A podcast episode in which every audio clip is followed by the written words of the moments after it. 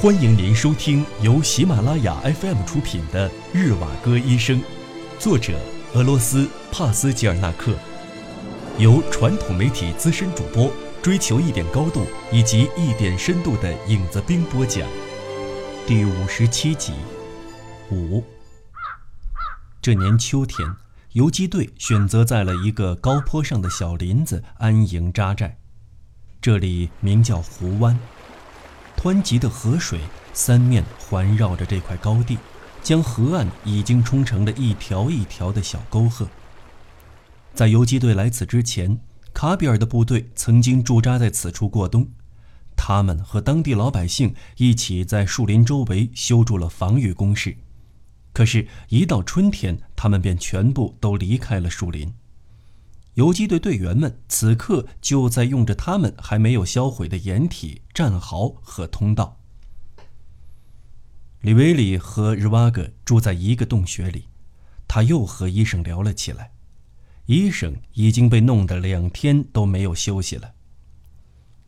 我真的很想搞清楚，我那位让人敬服的父亲大人、让人拜服的老爷子，如今正在干什么呢？天哪！这种小丑一样的腔调几乎都让我受不了了，医生心里叹道：“和他家老爷子如出一辙呀。”从我们之前的聊天内容里，我得到了一点东西。您十分了解我父亲，我感觉您对他的印象应该十分不错，是吧，阁下？利维里阿维尔吉耶维奇，明天我们要到山坡顶上举办个预备会。除此之外，还要对几个擅自酿酒的卫生兵进行审理。我与老史对于这方面的资料还没有准备齐全，明天我们还要一起商量这件事儿。我已经两天都没有合眼了，我们以后再讨论可以吗？您谅解谅解吧。不要。李威里又把话题扯到了父亲身上。您对老头有什么看法？您父亲还很年轻，里维里阿维尔吉耶维奇，您怎么会说他是老头呢？现在就让我来回答一下您。我经常和您讲，我搞不清楚社会阶层的种种联系，瞧不出来布尔什维克与另外一些社会党人之间有什么明显的差别。您父亲是在这几年里引起俄国动乱的其中一员，您的父亲从内而外都是属于革命的，你们很像。全都是俄国社会动荡不安因素的典型代表，这是褒奖还是鄙薄？我再次请您另选择时间再和我争论吧。除此之外，我还要提醒您一点：您又不节制地吸食可卡因了。您自作主张地从我负责保管的药品中拿走它，它还有其他的作用。暂且不说这是毒药，我们应该为您的健康着想。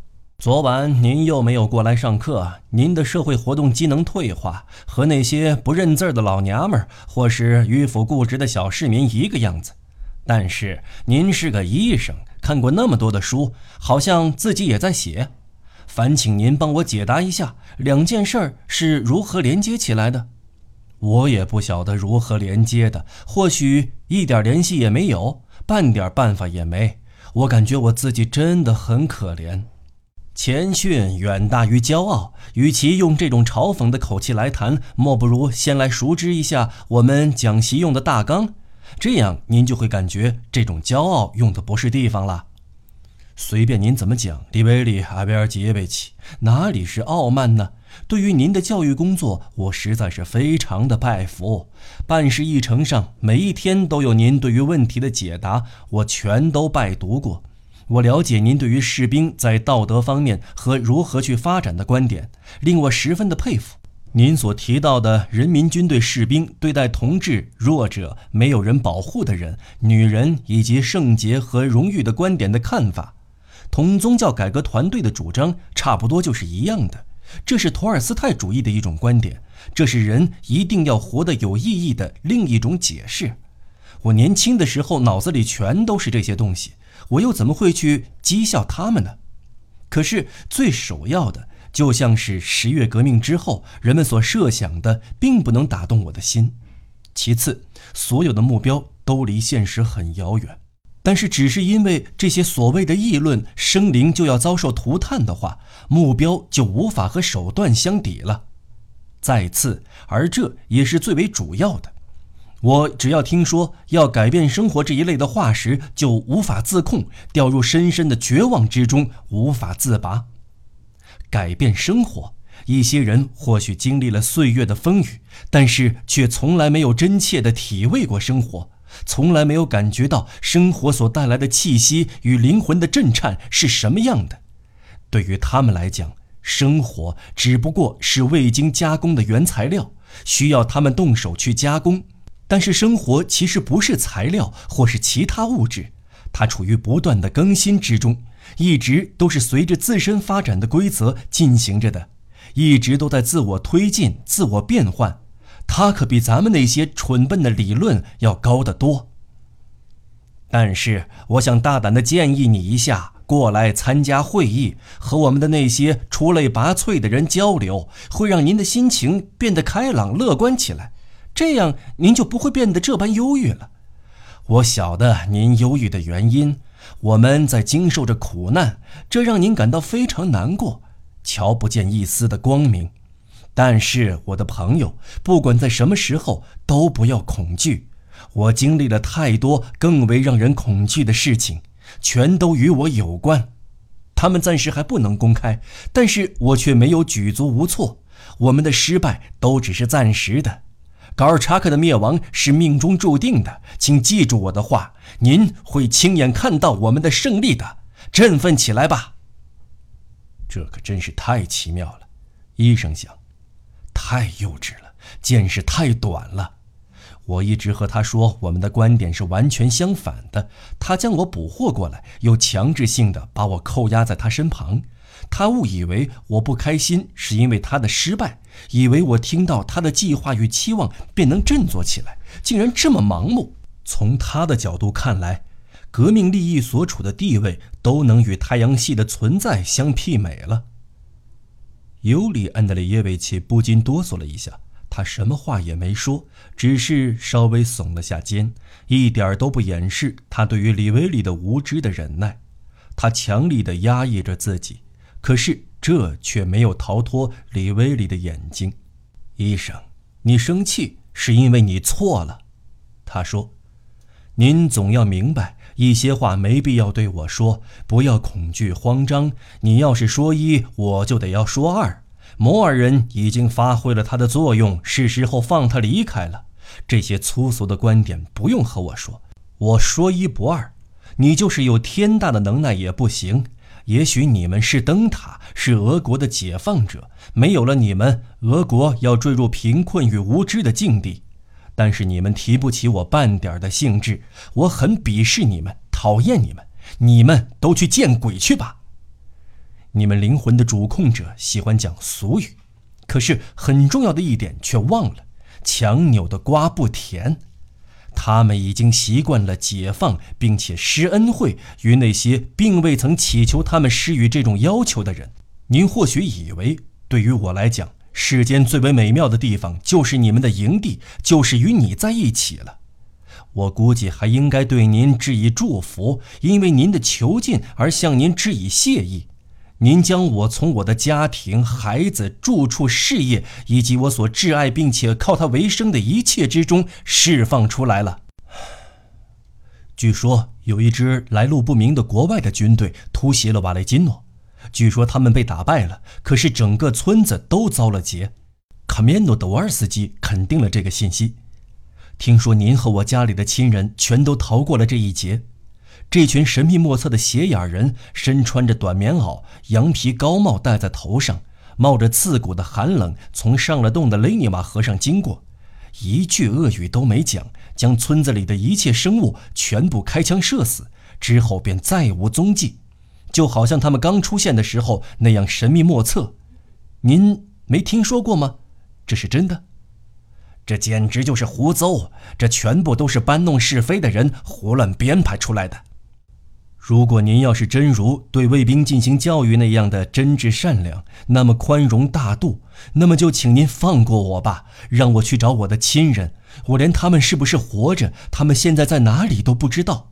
如果您仍然不放了我，那么就请您住嘴，请不要再来打搅我了，因为我已经对任何事情都失去了兴趣，并且还能做出些过分的事情来。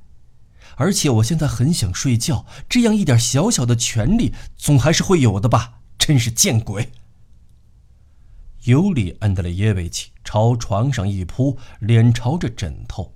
他尽量不去听李维里的争论，对方还是一个劲儿的让他宽心。过不了春天，白军肯定会败北的，内战即将结束，自由便会来到，处处都洋溢着幸福与安宁。那个时候，任何人都不敢扣押医生，可是需要有点耐心来期待那一刻的到来。已经经历了如此多的困苦，遭受了如此多的牺牲，没必要再等很久了。如今这个时候，医生又有哪里可以去呢？出于为他考虑，如今不能放他一个人去其他的任何地方。又是那一套魔鬼，说起来就没个头。这么多年絮絮叨叨的重复着这一套，也不嫌害臊吗？尤里安德烈耶维奇被他气得叹了口气。唉，他被自己的话给陶醉了。这个耍嘴皮子的人，真是可怜的可卡因鬼。夜晚对于他来说已不再是夜晚，和这个让人厌恶的家伙在一起，根本就没办法睡觉，几乎都让人活不下去了。我真是烦死他了！苍天为证，总有一天我会一刀宰了他。哎，托尼呀，我可怜的小姑娘，你还活在人间吗？你现在在哪里呀？我的天，他早就应该分娩了。你分娩还好吗？咱们家里又添了个男娃还是女娃？我的那些亲人们，你们现在都还好吗？托尼呀。你一直都怨恨我吧？是我的错。拉莎，我不敢直呼你的名讳，生怕自己在呼唤你的时候窒息。天哪，天哪！这个烦人的家伙还在这里一直说，一直说，停都停不下来。这个让人恶心的、麻木不仁的畜生。总有一天我忍受不了，我就宰了他。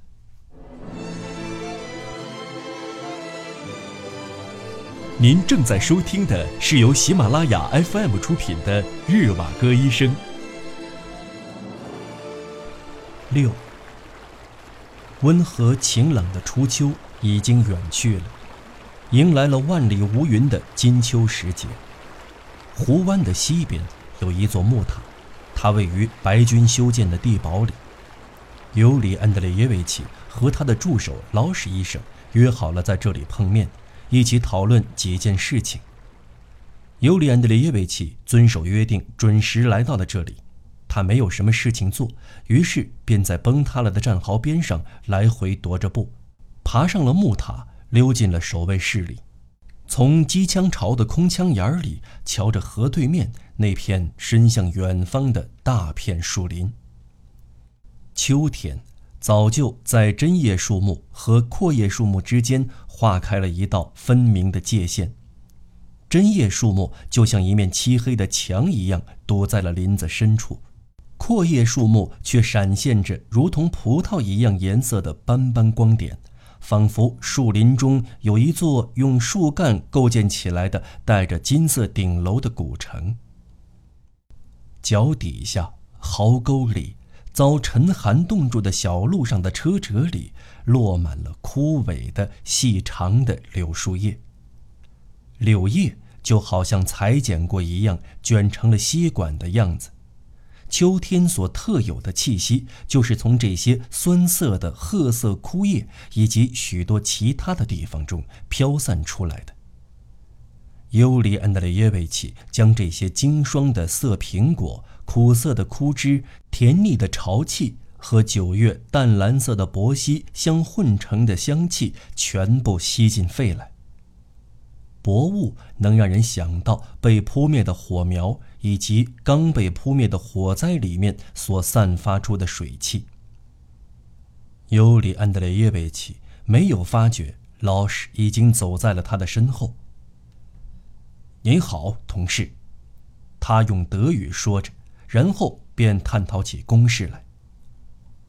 咱们今天要处理三件事：第一，对于私自酿酒的人员应该怎样去处置；第二，对于野战医院和药房进行改制重组；第三，讨论一下在这种环境下如何对精神病进行治疗。我亲爱的老师，或许您感觉这完全没有必要，但是根据我自己进行的观察，我们正在失去理性的控制，而如今的各种疯狂极具传染性。这个问题特别有意思，稍微等一下，我再就这个问题进行详谈。我们先说一下别的事情。营地里人心开始有些波动了，他们对于私自酿酒的那个人产生了同情心。很多人在担心从白军霸占的村镇里逃亡出来的亲戚的下落。一部分队员因为送妻儿亲人的车还没有到来，拒绝转移。是啊，是应该等他们的。这所有的一切。都发生在推选司令官之前，他会将所有的支队统一进行管理。就我来看，唯一的候选人便是李威利同志。有一些年轻人推选弗多维钦克，有一批与我们不和，他们和私自酿酒的那个家伙暗中勾结。他们都是富农和店员的孩子，还有高尔察克的逃兵，他们折腾得很凶。照您看来，那些私自酿酒。倒卖白酒的卫生兵该怎样处理呢？我觉得应该先判处死刑，之后再宣判死缓。这扯得太不着边际了吧？还是说正事儿吧？怎样进行野战医院改制重组？这是第一件需要讨论的事情。好吧，不过我想和您说的是，对于在精神病这方面您所提出的建议，其实没有让我感到意外。我自己也有过类似这样的想法。而今出现的并且流行起来的精神病具有典型性，有着时代自身的特点，这是时代所含有的历史因子直接引发的。咱们这里有位叫做帕姆菲尔·帕雷赫的士兵，他有着很强烈的天生带来的阶级本能，曾经服役于沙皇军队，他就是因为得了病，甚至快要发疯了。他担心，如果有一天他被敌人打死，亲人落在了敌军手里，就会因为他而受到无辜的牵连。这种心理状态十分纠结。他们的亲人们就在赶来的大车队里。我的俄语不太好，所以没有办法去详尽地向他询问。您去问一下安格利亚尔或者是卡米诺德瓦尔斯基吧，应该为他做做检查的。哦，对于帕雷赫，我十分熟知，我太知道他了。有一段时间，我们经常会在军人苏维埃里接触，面色黝黑，额头很低，十分冷漠残酷。我实在是搞不清楚，您到底在他身上看到了什么美好的品行？他对待一切都是采用一种近乎极端的措施，赞成严厉的惩戒、处死等措施。我向来都不怎么喜欢这个人。好吧，我帮他检查检查。